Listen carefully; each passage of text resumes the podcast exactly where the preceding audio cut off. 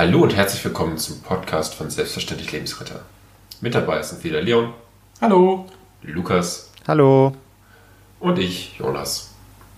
Heute soll es rund um das Thema Störungen durch Hitzeeinwirkungen gehen. Also wir sind ja im Sommer und vielleicht habt ihr es schon häufig gesehen, dass Leute gerade auf ähm, Wandertouren, gerade auf ähm, ja, erschöpfende Tätigkeiten im Sommer durch Sommer Probleme dabei haben und vieles davon kann durch Hitze entstehen. Und Lukas, du hast uns direkt zu Beginn ein schönes Beispiel mitgebracht, eine Geschichte, die du uns mal erzählen möchtest. Genau, ich habe äh, in der Zeit einen Artikel gefunden äh, letztes Jahr, den ich relativ spannend fand oder auch sehr tragisch, also wie man es sehen möchte. Das war in New York in Amerika, wo es Ende Juli zu einem Unglücksfall kam. Ein Vater hat nämlich versehentlich ähm, ja, sein einjährig oder seine einjährigen Zwillinge bei ja, knapp 30 Grad Außentemperatur im Auto zurückgelassen. Er ist dann zur Arbeit gegangen und nach acht Stunden ist er dann von seiner Schicht im Krankenhaus zurückgekommen und hat beide Kinder tot auf der Rückbank seines Autos vorgefunden.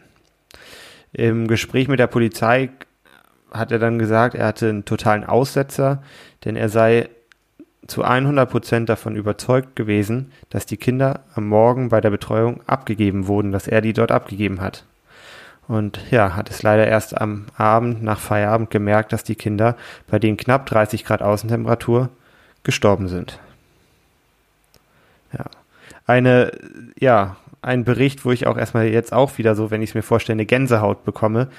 Ähm, dies ist jetzt wirklich ein Extremfall, aber gerade dieses ähm, Zurücklassen von Kindern, auch nur für einen kurzen Moment oder von Tieren, von Hunden im Auto ist leider äh, ja weltweit häufig und ähm, die Außentemperaturen müssen gar nicht wahnsinnig hoch sein, damit sich so ein Auto aufheizt und es dann eben zu einer Überhitzung, zu ähm, ja, temperaturbedingten Schäden bis hin zum Tod kommen kann. Ja. Ja, also ich habe auch tatsächlich ähm, mehrere Artikel darüber gelesen, dass das genau auch diesen Sommer wieder in Deutschland vielfach passiert ist. Äh, sogar hier in Gießen habe ich, hab ich das gelesen, dass äh, eben dann Tiere oder auch Kinder im Auto gefunden worden sind von irgendwelchen Passanten, äh, wo es draußen irgendwie 30 Grad hatte. Und das ist natürlich, wie du es gerade plastisch beschrieben hast, eine extrem gefährliche Situation. Und ähm, ja, mir fehlt da so ein bisschen das Verständnis für, wie man, wie es überhaupt dazu kommen kann. Aber es scheint immer noch viele Leute zu geben, die, wo das gar nicht böse Absicht ist, die es einfach schlicht nicht, schlichtweg nicht wissen, dass es äh, extrem gefährlich sein kann, seine Kinder halt äh, gerade mal im Auto zu lassen, weil sie vielleicht gerade schön eingeschlafen sind und äh, man dann in Ruhe kurz die Besorgung äh, machen könnte oder so. Also es mhm. ist äh, wirklich auch hier eine für uns alle ein aktuelles Problem, was jeden ereilen kann, dass man da mal vorbeigeht und sowas sieht.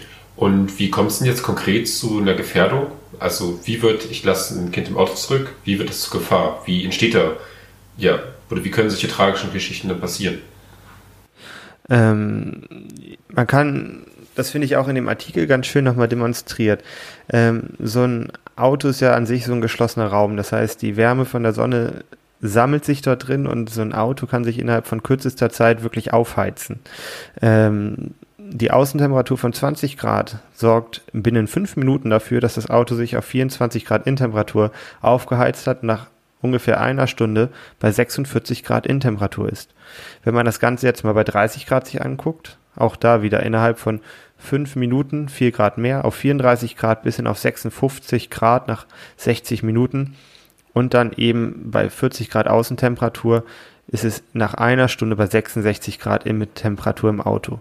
Und das muss man sich einfach mal vorstellen, wenn ich eine Stunde in so eine Sauna bei 66 Grad sitze, also da ist klar, dass das der Körper nicht lange mitmacht. Ja, also wie, wie, wie man das, wenn man in die Sauna geht, auch kennt, ja, da wird empfohlen nicht länger als 15 Minuten pro Saunagang, aus gutem Grund. Ja, jeder von uns, der das vielleicht schon mal gemacht hat, weiß, dass man da extrem schwitzt sehr viel Flüssigkeit verliert und das kann tatsächlich auch eben tödlich sein. Gerade wenn man nichts zu trinken dabei hat, so viel Flüssigkeit und Elektrolyte zu verlieren, dass das letztendlich in einem Volumenmangelschock auch enden kann. Also äh, tatsächlich ein tödlicher Ausgang, weil wir eben so viel Flüssigkeit verlieren. Das ist so, denke ich, das Hauptproblem äh, ja. in diesem Szenario von im Auto zu ein, einen Punkt will ich dazu noch sagen. Hier ist dann nämlich auch äh, ein Absatz weiter noch eine Frage, die jetzt sicherlich sich einige von euch stellen werden. Äh, der ADAC hat äh, einen Test durchgeführt. Geschlossenes Fenster bei 28 Grad, ein Spalt offen von 5 Zentimeter oder eben zwei Fenster mit dem Spalt geöffnet. Und bei allen Fahrzeugen war binnen 30 Minuten die Temperatur über, 30, äh, über 50 Grad aufgeheizt. Nach einer Stunde sogar 57 Grad. Also das heißt, es ist auch keine Alternative, auch nur einen Spalt aufzulassen. Mhm, mhm. Ja, und äh, also was, was tun wir als Ersthelfer, ist ja auch so eine Frage, die man sich jetzt stellen kann. Ähm, das ist zum Glück äh, ganz klar geregelt ja durch unseren Paragraphen äh, 323c im Strafgesetzbuch. Ja, Erste Hilfe ist eben verpflichtend für uns alle. Das heißt, man muss diese Kinder und tatsächlich auch Tiere, wenn man sieht, dass sie wirklich in einer ernsthaften Gefahr sind, ähm, oder bei Menschen muss man es verpflichtend machen, bei Tieren ist es definitiv auch sehr stark zu empfehlen. Ähm, es ist zumindest eine moralische Pflicht, dass man dort eben hilft und die Leute, die Kinder zum Beispiel, einfach aus dem Auto herausholt. Und äh, da das Auto dann in der Regel in diesem Szenario ja verschlossen ist, ähm, bleibt einem nichts anderes übrig, als den Notruf abzusetzen und tatsächlich, zumindest wenn es man sich zutraut, die Scheibe einzuschlagen und eben die Kinder rauszuholen. Und da kann man sich natürlich fragen, okay, darf ich das eigentlich? Weil es ist ja auch eine Sachbeschädigung. Ja? Und ähm, das bleibt nach wie vor eine Sachbeschädigung, aber im Rahmen der ersten Hilfe äh, wird es eben nicht bestraft, weil das natürlich äh, wichtiger ist, sage ich mal, diesen Kindern oder auch den Tieren, äh, die bedroht sind, eben zu helfen. Und ähm, da gibt es auch mehrere Aussagen von Juristen. Zum Beispiel ein Herr Strößner sagt, dass eben äh, im Erste-Hilfe-Fall zum Retten von Menschenleben das Zerstören einer Scheibe sachgemäß ist und nicht mhm. bestraft wird. Nur nochmal als äh, ist wichtig zu wissen, dass und, man, dass das das richtige Vorgehen ist. Und um ja, sich dann natürlich auch. Das wäre auch für mich völlig irrsinnig. Ich meine, wir haben jetzt die Gefährdung eines Menschenlebens oder generell die Gefährdung eines Lebens gegenüber einer kaputten Autoscheibe. Also, ja, aber man weiß natürlich, wie so die äh, Besitzer mancher Autos sind und äh, auch da das Missverständnis dann doch einem wirklich manchmal entgegengebracht wird. Holt euch da einfach dann in der Situation, die Leon beschrieben hat, noch ein, zwei Passanten dabei auf dem großen Parkplatz sind ja immer noch mal Leute, holt die euch dazu, seid drei, vier Leute und wenn ihr euch wirklich dann einfach gemeinsam äh, ja, das dann zutraut, es macht, was soll denn da ein einzelner Autofahrer, der dann kommt, gegen sagen, wenn da halt drei, vier Leute das Schicksal eines Kindes dann quasi da im Auto sehen und dann wirklich sagen, so, wir müssen da einschreiten. Ne? Also ja, ich denke, ich denk, da ist so ein, so, eine, äh, so ein Gedanke, den man da gerne oder leicht bei hat, so, okay, was, was wenn der jetzt innerhalb der nächsten zwei, drei Minuten wiederkommt, dann wäre es gar nicht nötig gewesen. Ja, aber das kann ich natürlich nicht abschätzen in dieser Situation. Ähm, das heißt, da sollte man wirklich handeln, ja. Und äh, wichtig ist vielleicht, äh, was man immer machen kann, vielleicht vorher ein Foto machen kann, äh, oder und eben auf jeden Fall den Notruf absetzen, äh, am besten noch, bevor ich die Scheibe einschlage, dass die äh, möglichst schnell eben äh, dann auch äh, ja, Hilfe unterwegs ist und ja, dementsprechend professionelle Hilfe dann äh, gewährleistet sein kann.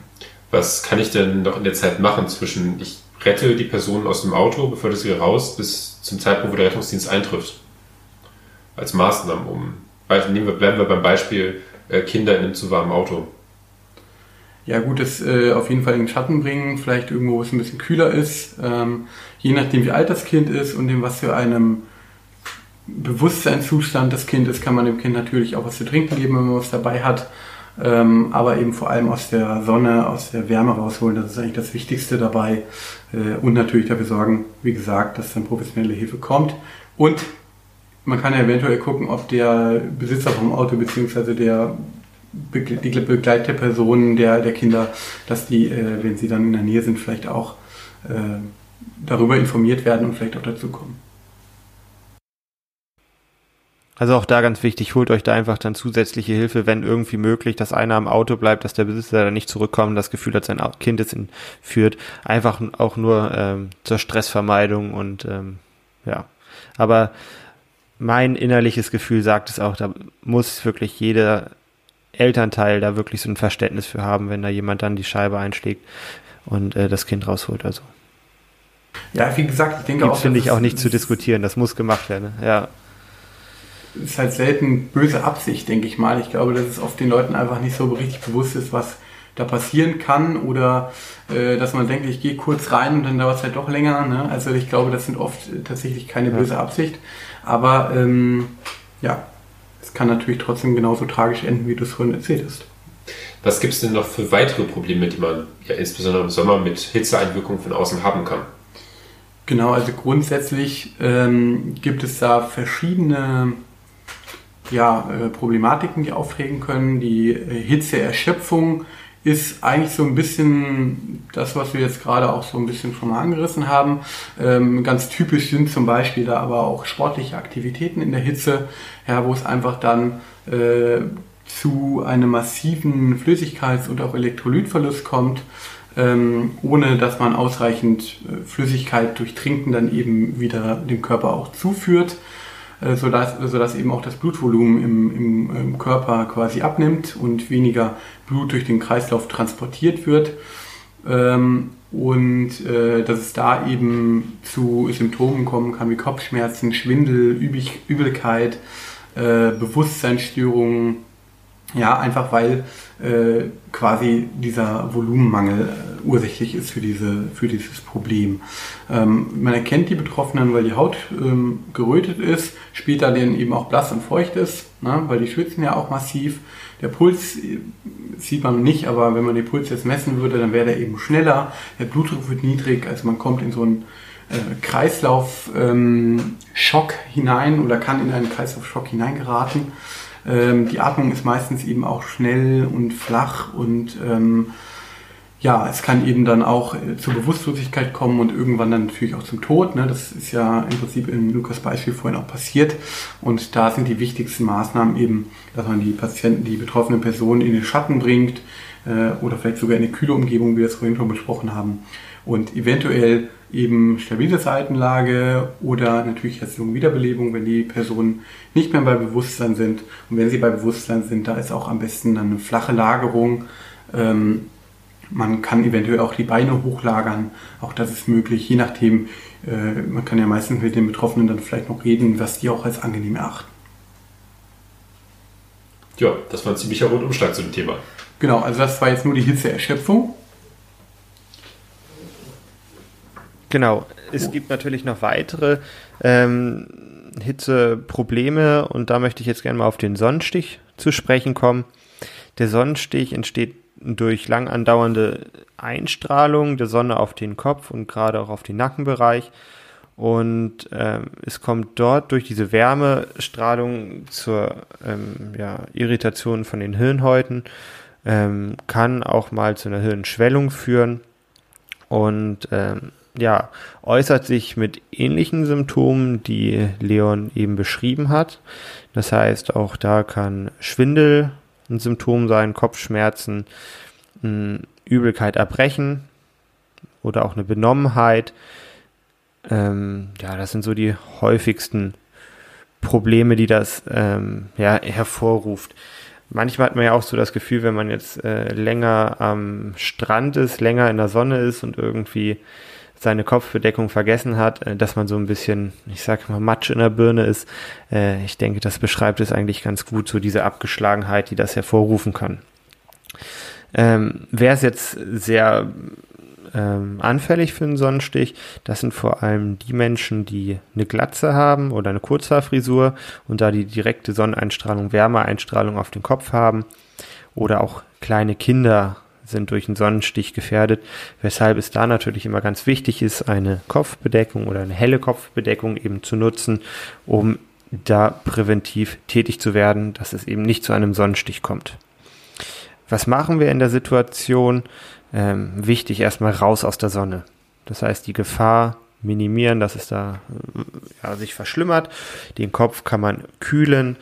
Ähm, ja, Wasser oder auch irgendwie ein nasses Handtuch auf den Kopf legen. Ich meine, da, wo die Sonne so doll scheint, gibt es ja häufig dann auch irgendwie ähm, einen Pool oder irgendwas, wo man den Kopf so ein bisschen abkühlen kann. Und natürlich auch viel trinken. Man hat jetzt weniger Flüssigkeitsverlust bei, als bei der Hitzeerschöpfung, aber auch das kühlt natürlich den Körper, wenn man da etwas trinkt und dann natürlich die Situation beobachten und sollte es nicht besser werden, wäre auch da die Möglichkeit, den Notruf zu äh, abzusetzen, äh, wenn man da das Gefühl hat, dass die Symptome nicht besser werden. Ja, ich glaube, das sind alles so drei äh, Krankheitssymptome, akute Symptome, die man durch Vorsicht und Umsicht relativ gut vermeiden kann. Auf jeden also Fall. Wenn man, wenn man sich eine Kopfbedeckung mitnimmt, auch eine Sonnencreme natürlich nicht vergessen, aber auch generell viel zu trinken einpacken, auf alles aufpasst, darauf aufpasst, dass man niemanden vergisst, dann ist das alles sehr, sehr leicht vermeidbar. Und das ist vielleicht nochmal das, was ich ganz gerne mitgeben will, dass man gerade sich nicht überschätzen soll, im Sommer auch auf sich und alle anderen achten soll, dass man sich selbst überschätzt, ja, das brauche ich nicht, oder äh, in Anspielung auf unsere letzte Folge vielleicht nicht nur alkoholische Getränke mitnimmt, sondern auch einfach vernünftig Wasser mitnimmt. Ja, diese Selbstüberschätzung mit der Sonne, das ist ja, ähm, wie viele Leute campern am Strand? Ja, ich möchte mich nur mal eben sonnen oder nur mal kurz zehn Minuten ein bisschen Bräune auf die Haut. Ja, wie viele oder Sonnencreme brauche ich nicht. Ich meine, das ist klar, das ist ein anderes Thema, aber diese Überschätzung in Bezug auf die Sonne und die daraus folgenden Schäden, äh, ich glaube, das kennt jeder. Genau, dann gibt es noch die ja wahrscheinlich schlimmste ähm, Form dieser ja, generalisierten Hitzeproblematiken, äh, sage ich mal, den sogenannten Hitzschlag. Der Hitzschlag, der ist eigentlich gleich gekennzeichnet, dass eben der gesamte Körper überwärmt ist und eine äh, Temperatur von über 40 oder über 41 Grad äh, Celsius auch annimmt. Also das ist wirklich auch ein extrem oder relativ schnell lebensbedrohliches äh, Krankheitsbild und ähm, betrifft eben vor allem dann Leute, die ja in so einer großen Hitze vielleicht arbeiten, dass sie gar keine Körperwärme mehr abgeben können, weil die Umgebung einfach viel zu warm ist und deswegen auch nicht mehr schwitzen können. Wie zum Beispiel Feuerwehrleute, die in ihren ähm, ja doch sehr großen, dicken, hitzeabweisenden äh, Anzügen eben arbeiten, äh, wenn sie eben im Löscheinsatz sind äh, die kann das zum Beispiel gut treffen, aber tatsächlich auch in ja, tropischen äh, Gebieten, wo einfach die Luftfeuchtigkeit so hoch ist, dass man eben nicht mehr oder dass das, der Schweiß nicht mehr verdunsten kann, quasi um, eine, um den kühlenden Effekt ähm, ja, zu erzeugen, der ja normalerweise das Ziel ist durch das Schwitzen. Ähm, und dieser Hitzschlag, der kennzeichnet sich eben dadurch, dass die äh, Person eben eine trockene, heiße Haut haben, also nicht wie bei der Hitzeerschöpfung zum Beispiel, wo sie stark schwitzen, wo es eher eine feuchte Haut ist, sondern diesmal eine trockene, heiße Haut. Ähm, aber wir haben ähnliche Symptome wie vorher auch genannt, Schwächegefühl, Verwirrtheit, ähm, äh, aber eben auch ähm, ja, Müdigkeit, ja, also die, manchmal sieht es so aus, als würden die jetzt einfach nur müde sein wegen einem anstrengenden Tag oder schlafen, aber es steckt ein Hitzschlag dahinter. Äh, also da ist eben das Problem, dass durch diese massiven Anstieg der Körpertemperatur eben auch ein Hirnedem entstehen kann, was ja eben auch wieder solche ja, zentralen Symptome eben machen kann, wie Ermüdung, wie Erbrechen, wie Übelkeit, ja, was wir vorhin schon mal gehört haben, Kopfschmerzen. Ähm, genau, was kann man jetzt gegen den Hitzschlag machen? Ähm, man kann natürlich auch wieder hier die Betroffenen in kühle äh, Räume bringen oder zumindest aus der akuten Sonneneinstrahlung, aus der Hitze hinaus, also den Feuerwehrmann vom Einsatz vielleicht abziehen, aus den Klamotten rausholen. Ähm, eventuell kann man auch mit äh, feuchten Tüchern ein bisschen kühlen von außen tatsächlich. Und äh, auch hier wieder, wenn die Person, betroffenen Personen bei Bewusstsein sind, kann man auch hier wieder natürlich Getränke geben. Ähm, am besten auch kühle Getränke kann man tatsächlich verabreichen oder, oder trinken lassen. Ähm, und wenn die Personen bewusst sind, natürlich wieder die stabile Seitenlage. Ansonsten ähm, wieder eine flache Lagerung und äh, eventuell hier auch wieder die Beine hochlagern und ganz, ganz zentral hier, weil es eben wirklich die gefährlichste Form dieser Hitzenotfälle sind, natürlich der Notruf. Ja, am besten mit Notarzt äh, werden die Betroffenen dann in die Klinik gefahren, weil hier haben wir wirklich wieder ein Hirnedem, was eben potenziell lebensbedrohlich sein kann. Lukas, hast du noch was? Nö, also ich denke, damit hast du es eigentlich relativ gut beschrieben und auch die Notwendigkeit des Notarztes, des Notrufes ähm, herausgearbeitet, was ich ja auch sehr wichtig finde, gerade beim Hitschlag, dass man da an den Notruf denkt. Mhm. Wunderbar. Dann soll es das für diese Folge gewesen sein. Vielen Dank für euren fachlichen Input. Vielleicht mögt ihr zuletzt noch einmal kurz zusammenfassen, was euch beim Thema generalisierte Hitzestörungen, Hitzeschäden am wichtigsten ist. Also mir ist eigentlich was am wichtigsten, was ich persönlich noch gar nicht gesagt habe, ja, dass man eben ja, nahezu 100% dieser Notfälle einfach vermeiden kann durch Prävention. Ja. Also in der Mittagszeit den Aufenthalt im Freien ähm, vermeiden, viel trinken, äh, gerade Kinder, geschwächte Personen, Tiere eben nicht im Fahrzeug zurücklassen, ja, was wir vorhin ja gesagt haben, ähm, wenn wir draußen sind, zumindest im Schatten ähm, aufhalten und eben eine Kopfbedeckung tragen ähm, und sich regelmäßig erfrischen, kühle Dusche, kühles Bad und ganz, ganz viel trinken. Genau, auch von mir noch ein Tipp. Es sind alles, also die Sonne ist natürlich dafür da, irgendwie auch eine schöne Hautfarbe zu machen, aber mit äh, der falschen Dosis kommt es eben zu diesen genannten Krankheitsbildern, die wirklich vermeidbar sind. Und entsprechend passt auf euch auf, passt auf eure Angehörigen, auf eure Freunde auf und ähm, ja, macht nicht zu ausgiebige Sonnenbäder. Genau. Wunderbar. Ich hoffe, euch hat die Folge gefallen ihr konntet was mitnehmen. Wenn es der Fall ist, dann lasst uns doch gerne ein Abo, ein Like oder einen Kommentar da. Darüber freuen wir uns sehr. Und habt eine gute Zeit. Bis, zum nächsten, bis zur nächsten Folge von unserem Podcast. Macht's gut. Tschüss. Ciao.